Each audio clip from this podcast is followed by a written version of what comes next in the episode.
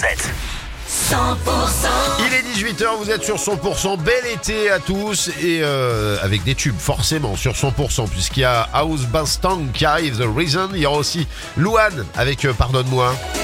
Les tubes et l'info 100% Et je vous parlerai d'un beau concert aussi qu'il y a sur France Bleu, ce, France 2 ce soir. Et pour la suite des tubes, ah bah, ça sera avec, euh, pas les tubes, ça sera euh, Brice Vidal pour les infos tout de suite.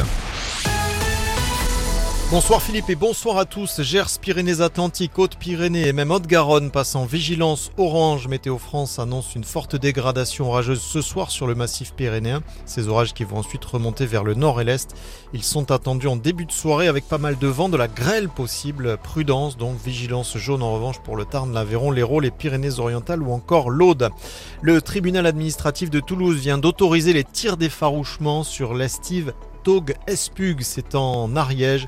C'est ce qu'indique l'association des défenseurs de l'ours One Voice. Une victoire hein, pour les défenseurs du pastoralisme, du côté notamment du couseran ariégeois.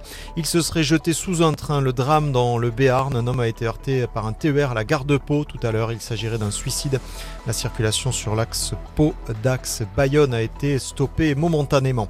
J'appelle l'État à réagir avant que les vins du sud-ouest ne disparaissent, alerte Philippe Dupuis, euh, le président du conseil départemental du Gers. Plus de la moitié des viticulteurs gersois sont concernés. Le mildiou champignon qui affaiblit la vigne gagne du terrain dans le Gers.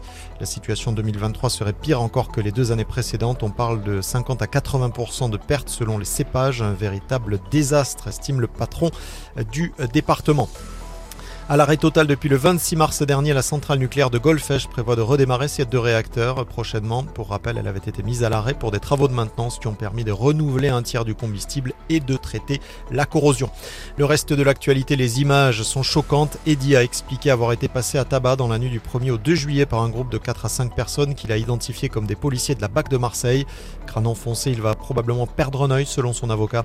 Le jeune a notamment reçu un tir de LBD dans la tempe. Une partie de l'os crânien lui a été enlevée. Quatre policiers ont été mis en examen dans ce dossier. L'un d'eux a été placé en détention, ce qui a provoqué une vague de colère au sein de la police. Notez que Gérald Darmanin reçoit les syndicats policiers ce soir. Merci Brice, on se retrouve euh, tout à l'heure à 19h pour un peu plus d'infos. La météo avec ABP Menuiserie. Véranda, pergola, alarme et domotique à Lannemezan, Saint-Gaudens et Caser. Quelques nuages sont présents en fin d'après-midi, mais ne gâchent pas l'impression de beau temps, sauf des averses euh, risquées sur euh, les Pyrénées.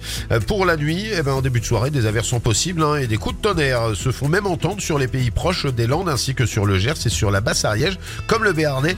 Et pour demain, le ciel est nuageux en matinée, quelques éclaircies, ça devient plus large l'après-midi. On aura 14 degrés à Foix, à Cahors, 17 à Auch, à Pau, à Nérac, 18 à Montauban et pour l'après-midi, 25 degrés à Foix, 27 à Cahors, 28 à Montauban, 29 degrés du côté de Nérac.